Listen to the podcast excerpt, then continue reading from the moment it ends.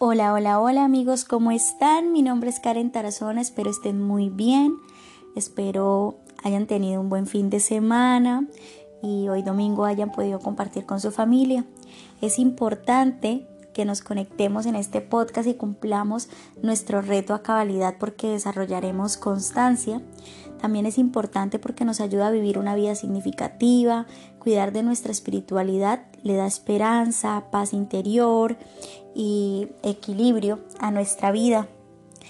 Debemos saber cultivar em, de forma correcta nuestros hábitos, así como em, cultivamos nuestros hábitos de salud, de ejercicio, de buena alimentación, eh, nuestros estudios, de esa misma forma debe ser para nosotros eh, importante cuidar nuestros hábitos espirituales. Y bueno, no siendo más, empecemos. Proverbios capítulo 6. Amonestación contra la pereza y la falsedad.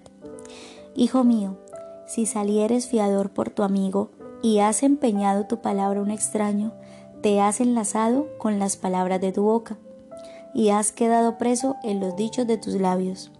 Haz esto ahora, hijo mío, y líbrate, ya que has caído en la mano de tu prójimo.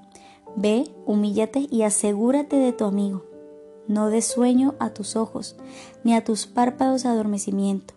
Escápate como gacela de la mano del cazador y como ave de la mano del que arma lazos.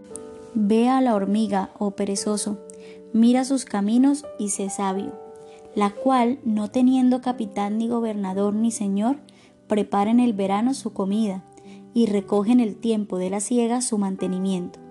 Perezoso, ¿hasta cuándo has de dormir? ¿Cuándo te levantarás de tu sueño? Un poco de sueño, un poco de dormitar, y cruzar por un poco las manos para reposo. Así vendrá tu necedad como caminante y tu pobreza como hombre armado.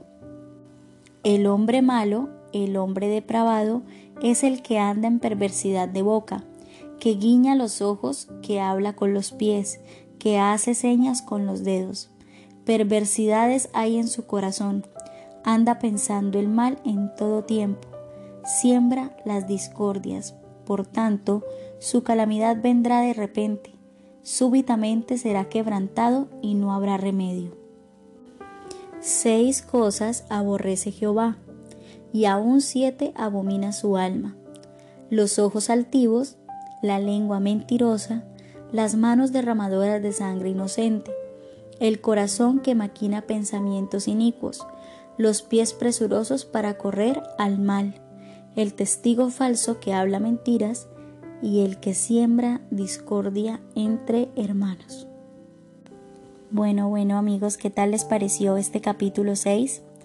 A mí me encanta cuando dentro de Proverbios encuentro eh, tips para la vida diaria y pues en este, en este capítulo no nos hablan como en contra de la generosidad, sino en encontrar un balance para no excedernos en el uso de nuestros recursos financieros. Eh, um, también nos dice cómo actuar de forma correcta o de forma responsable para no conducir nuestra vida hacia la pobreza.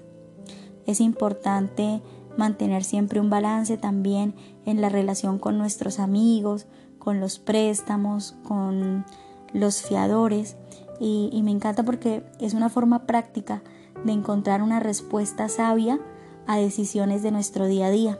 Espero les haya gustado y nos vemos mañana con el capítulo 7. Adiós.